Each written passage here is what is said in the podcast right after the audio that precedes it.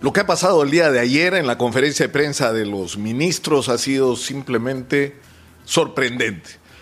La ministra Violeta Bermúdez, ante una interrogante con respecto a la permanencia de Pilar Macetti en el gabinete, no solo ha justificado su presencia, sino ha alabado su gestión, lo que prueba cuán desconectada está la gente que está tomando decisiones sobre los destinos del país hoy de la realidad. Se nos ofreció 3.000 unidades de cuidados intensivos. Tenemos penosamente 1.800. Se nos ofreció camas de hospitalización que no están donde deberían estar. Es más, se han desmontado muchas de las que teníamos. Se nos ofreció oxígeno y seguimos exactamente en el mismo punto donde estábamos el año pasado. No hay oxígeno en los hospitales. Se nos ofreció promover el primer nivel de atención y lo que está pasando en ese nivel de la salud pública es una desgracia simplemente. Se nos ofreció resolver el problema con la sensibilidad que tenía la señora Macetti, porque ella también es médico. Bueno, se olvidó a la hora del presupuesto de la República, porque los trabajadores de la salud pública en el Perú están siendo maltratados y no tenemos lo que debíamos tener, y esa fue otra promesa incumplida. Se nos ofreció una vacuna y hoy, en febrero, no tenemos todavía las vacunas y no sabemos cuándo vamos a llegar las que, vamos a, las que hemos adquirido de Sinopharm. Esa es la realidad. Eso tiene un nombre, fracaso. Pero no es un fracaso cualquiera, es un fracaso en un contexto donde fracasar significa que personas van a perder la vida y van a perder su empleo por el impacto de la pandemia sobre nuestras vidas.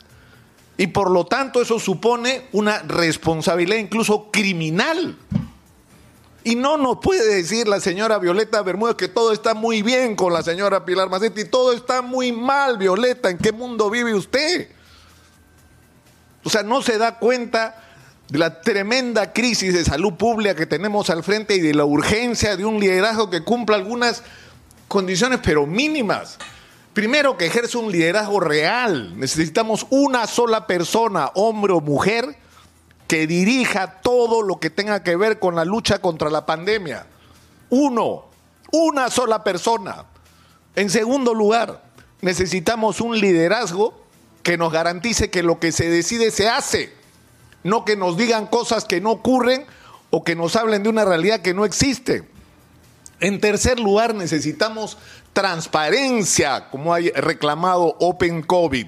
La verdad de la información, que dejen de hacer a mano los reportes, que nos hagan reportes mentirosos sobre la gente que realmente está muriendo cada día en el Perú, sobre la cantidad de gente que se está infectando. Necesitamos que se cumplan los compromisos, no solamente con respecto a unidades de cuidados intensivos, a camas de hospitalización, porque ahora están corriendo como locos, y están corriendo como locos, y eso también es una responsabilidad de Pilar Macetti, porque llevaron al Congreso de la República un presupuesto para el sector salud 7 mil millones de soles por debajo de lo que se asignó el año pasado. Es decir, para enfrentar la crisis de la pandemia le damos al sistema de salud, que es una desgracia en el Perú, que está colapsado, menos presupuesto que le dimos el año pasado. ¿En qué cabeza puede entrar eso? ¿Qué nivel de irresponsabilidad hay que tener para no asignar los recursos que se iban a necesitar como se está demostrando ahora? Es decir, necesitamos un liderazgo que nos garantice que se genere, se promueva y se active un primer nivel de atención porque es la clave de la lucha contra la pandemia, en la cual hay que integrarse a todos aquellos sectores de la sociedad que puedan ayudar y aportar la empresa privada, los municipios, los gobiernos regionales, las iglesias, las organizaciones de vecinos.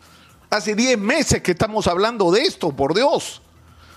Y finalmente, no solo que nos garanticen la vacuna y que sean transparentes con respecto a este tema, que se acabe la corrupción.